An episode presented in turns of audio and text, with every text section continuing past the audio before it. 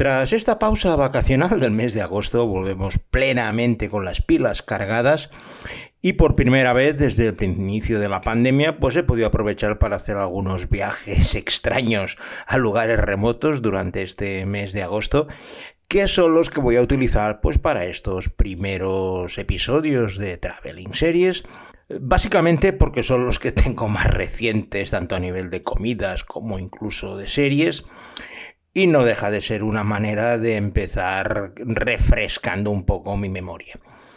En esta nueva temporada voy a hacer unos pequeños cambios, más que nada para poder introducir países mucho más pequeños o lugares remotos, pero que apenas tienen producción de series. En estos casos, pues abriré el caso a documentales o incluso programas especiales que muestren cómo es el país, porque por un lado lo que me gusta es explicar mis anécdotas en la visita de esos países y me sabía bastante mal de que el hecho de que al ser tan pequeños no tuvieran músculo para hacer series de ficción, pues no hubiera ninguna manera de poder eh, introducirlos dentro del programa. Así pues, como ya llevamos bastantes programas de traveling series, casi 140, creo que es el momento de empezar a abrir un poco el grifo para permitir hablar de lugares que tienen mucho interés, pero que bueno, que al no tener dinero para producir series nunca habíamos hablado. Y hoy vamos a empezar por un lugar de estos, porque básicamente es un país que no existe. Ahora os estaréis preguntando, ¿y ahora está, este que está diciendo? Sí, porque es un país que está, pero solo ha sido reconocido por un país de la ONU. Es un lugar capaz está relativamente cerca, no es lejano, pero que nadie quiere hacerse cargo de él. He estado en dos ocasiones, la primera hace bastantes años y la segunda pues este mes que me invitaron a ir allí y aproveché la oportunidad para ver estos cambios. Y durante esta visita, pues la verdad es que las comidas fueron excelentes, empezando por una molohilla que es una verdura local tipo espinaca que se hace rehogada con pollo, cebolla. Lo cierto es que es un plato mediterráneo y os doy una pista muy delicioso. Y para beber, eh, pues un zirana una grapa local hecha con el orujo que destilan de sus viñas porque hoy en esta primera edición post-vacacional de Traveling Series con Lorenzo Mejino nos vamos a visitar Chipre del Norte.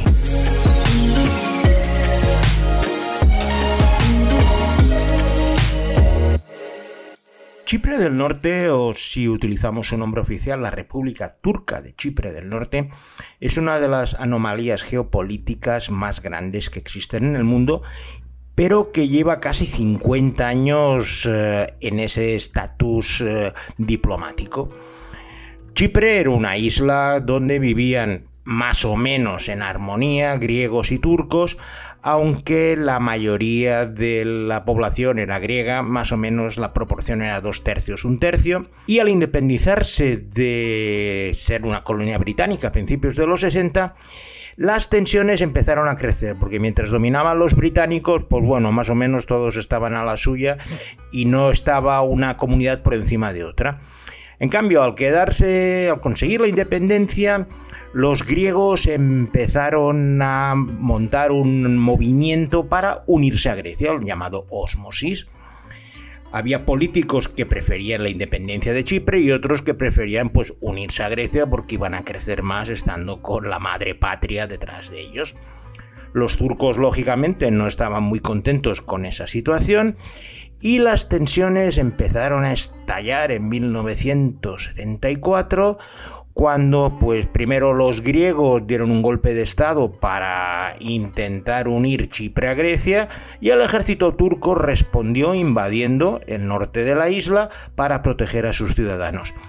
La gente estaba bastante separada, de hecho el sur y el oeste de Chipre era casi exclusivo de la comunidad griega y el norte y el este eran donde estaba la comunidad turca. El resultado fue que se partió la isla en dos. Hicieron una línea verde que pasaba por en medio de Nicosia, la capital, y los griegos chipriotas se quedaron con lo que conocemos como Chipre y los turcos chipriotas se quedaron en ese limbo legal de la República Turca de Chipre del Norte que no fue reconocida por las Naciones Unidas ni por nadie debido a esa ocupación bastante salvaje de los turcos, que además conllevó desplazamientos de personas. Hubo muchos griegos chipriotas que estaban en la parte turca, que fueron desplazados de forma forzosa a la parte sur, y viceversa, turcos chipriotas que vivían en la parte sur, que fueron, que fueron desplazados a la parte norte. Así pues, de esta forma, por las tensiones políticas, lo que era una isla más o menos fructífera y unificada, se dividió en dos con una valla barrera que en algunos casos pues es realmente dura y en otros es mucho más laxa, que, que en 180 kilómetros separa lo que sería la parte chipriota de esa República Turca de Chipre del Norte que vive exclusivamente pues, de las ayudas turcas. Para que os hagáis una idea de las dimensiones, la parte turca de este Chipre del Norte tiene unas dimensiones pues, parecidas a Mallorca, 3.000 y pico kilómetros cuadrados, pero apenas viven 300.000 personas. Su principal fuente de ingresos, predivisión, que era el turismo, cayó en picado debido a las sanciones de la Unión Europea y de las Naciones Unidas que impiden viajar directamente a Chipre del Norte. Siempre hay que hacerlo vía Estambul, aunque existe otra posibilidad que es la que os comentaré luego, que es como he viajado esta vez. Con esta situación, pues es un lugar muy empobrecido. Realmente las diferencias entre eh, Chipre y Chipre del Norte es como irse 50 años atrás porque la pobreza, y en algunos casos incluso la miseria, está ocupando la zona, pero como estratégicamente es un lugar muy importante y para los turcos no deja de ser un orgullo nacional el haber protegido a sus compatriotas de esa anexión greco-chipriota, pues parece que la situación va para largo. Y precisamente nuestra primera serie turco-chipriota desarrolla todos los hechos geopolíticos que llevaron a la división del país. Es una serie turca, por lo cual ya os podéis imaginar cuál va a ser el sesgo que tiene y que ha tenido un enorme éxito en Turquía y se llama Érase una vez en Chipre, Once Upon a Time in Cyprus.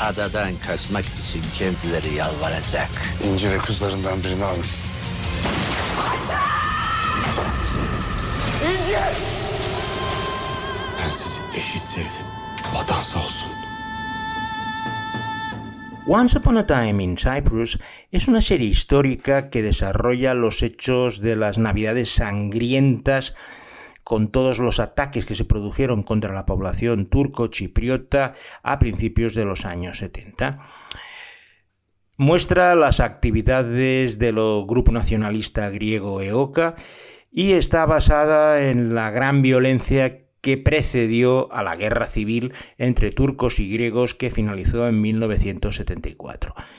En la serie muestran políticos turco-chipriotas de la época, como Rauf Denfas, también los griegos, como el arzobispo Macarios, que los que tengáis una cierta edad seguro que os suena, o Nikos Samson, al ser narrada desde el punto de vista turco, pues las historias eh, tienden a justificar esa invasión y ha levantado muchísimas ampollas en la parte griega.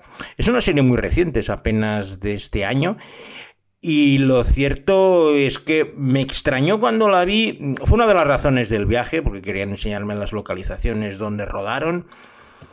Una productora turca que tengo muy buenas relaciones y lo cierto estaban encantados en haber hecho este fresco histórico para lavar la historia. Er, es un blanqueamiento de la invasión para la población turca.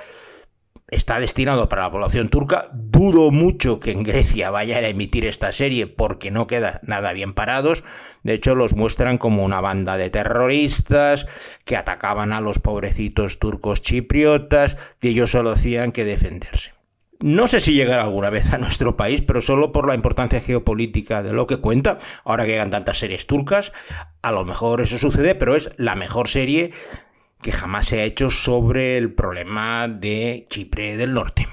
Tener una isla dividida por una línea verde, una raya, es una cosa bastante kafkiana. Aunque en la capital, eh, Nicosia, la cosa sube bastante de nivel, puesto que está llena de alambradas, barricadas y lo que serían las calles adyacentes a la línea verde, pues han quedado abandonadas porque cortaron por lo sano.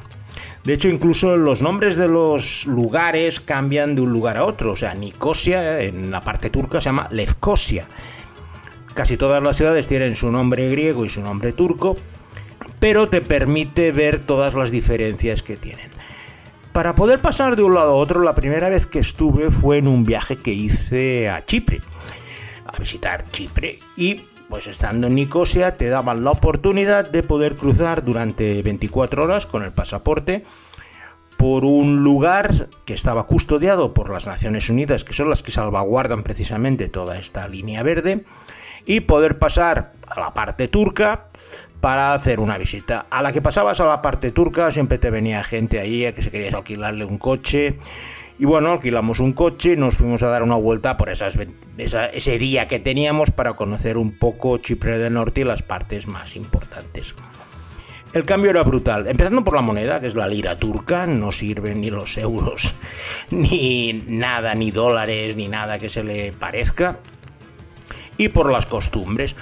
Realmente aquello parecía, pues estoy hablando del año 80 y pico, parecía pues una región rural de la Turquía más profunda, allí pues con cabras, montañas, sin apenas cultivos, todo muy árido y donde la gente pues bueno iba tirando, iba sobreviviendo, pero bastante alejado pues de todo el turismo y de toda la digamos riqueza que había en la parte griega de Chipre. Yo os he comentado anteriormente que la única forma de acceder a la parte turca de Chipre es desde Turquía. No existen vuelos directos desde Europa, aunque existe una posibilidad que es la que me dijeron cuando fui hace pocas semanas, que era volar a Larnaca, que es el aeropuerto greco-chipriota más importante, que es muy turístico y tiene vuelos desde toda Europa. Y desde allí, pues los turcos chipriotas me enviaron un taxi que me vino a buscar al aeropuerto, cruzamos la frontera sin ningún problema, porque han relajado bastante las situaciones, no es como cuando estuve por primera vez que tenías que llevar pasaporte y casi pedir un permiso, en esta ocasión no, como iba con un coche turco chipriota, entré, pasé y me llevaron a la parte turca en un gran cambio. Lo cierto es que la frontera la he visto bastante más distendida que hace años, aunque claro, medio siglo es mucho tiempo y hay generaciones que solo han vivido pues esta división. Ya la gente que se acuerda de cuando aquello era Chipre pues ya tiene casi 70 años. Y lo cierto es que aunque los pasos de frontera se han relajado mucho, la división entre las dos comunidades cada vez es más grande. De hecho, los turcos intentan en la medida de lo posible seguir promocionando eh, Chipre del Norte, utilizándolo pues en algunas de sus series más importantes. Y uno de los principales bombazos del producto audiovisual turco que tanto arrasa últimamente tuvo una parte importante de su rodaje en algunas de las costas de Chipre del Norte para precisamente promocionarla como destino turístico. Y me estoy refiriendo a la serie turca Ezel. Otur, bana cevap ver. Onları nasıl görmeye dayanamıyorsun? Onu bensiz görmeye dayanamıyorum. Niye? Çünkü Ezel fue la primera telenovela turca que arrasó allá por el año 2010 y no deja de ser una adaptación del Conte de Montecristo.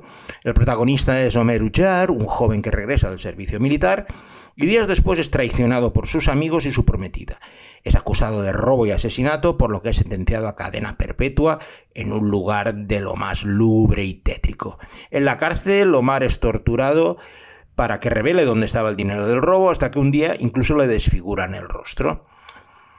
Por suerte, durante un incendio en la cárcel, Omar finge su propia muerte y logra escapar. Y 12 años después, regresa y se presenta como Esel, un exitoso jugador de póker que solo quiere tomar venganza contra quienes lo traicionaron. Pero desesperado observa que el amor por la novia que le traicionó sigue vivo Ezel fue el primer gran culebrón turco que les abrió las puertas primero de los Balcanes y luego de Sudamérica. A nosotros desde el punto de vista de Chipre del Norte nos interesa porque el protagonista pasa algunas temporadas en las zonas turísticas de la isla, como es Quirenia o Famagusta, y allí pues bueno les permite poner planos de las playas y de los hoteles que hay allí para favorecer que los turcos pues se vayan de vacaciones al Chipre del Norte. La zona turcochipriota tenía una floreciente industria turística especialmente centrada en Famagusta y se produjo la circunstancia de que habían creado un barrio de lujo con grandes hoteles, playas impresionantes que se llamaba Bakosha, pero que en 1974, cuando se produjo la invasión turca, por mor de los acuerdos de las Naciones Unidas, se decidió que aquello debía quedarse abandonado hasta que lo ocuparan los griegos que lo habían fundado. El resultado es que es una ciudad fantasma, con hoteles de 10 o 11 plantas abandonados y que están en ruinas, y que me llevaron a verlo desde Famagusta y lo cierto era una visión realmente tétrica, porque era como una ciudad fantasma en un lugar precioso al borde del mar, pero ni la playa, ni los hoteles, ni nada de lo que habían construido se puede ocupar por los turcos. Ahora los turcos han empezado a utilizar una parte de la playa, pero por lo que me dijeron, nada, hace dos semanas que las Naciones Unidas va a imponer sanciones y va a prohibir que los turcos ocupen esa zona por los acuerdos que llegaron. Y en esta zona de Bakosha, olvidada de Famagusta, es donde tiene lugar la tercera propuesta de nuestras series turco-chipriotas de hoy, y que tiene como título The Palace.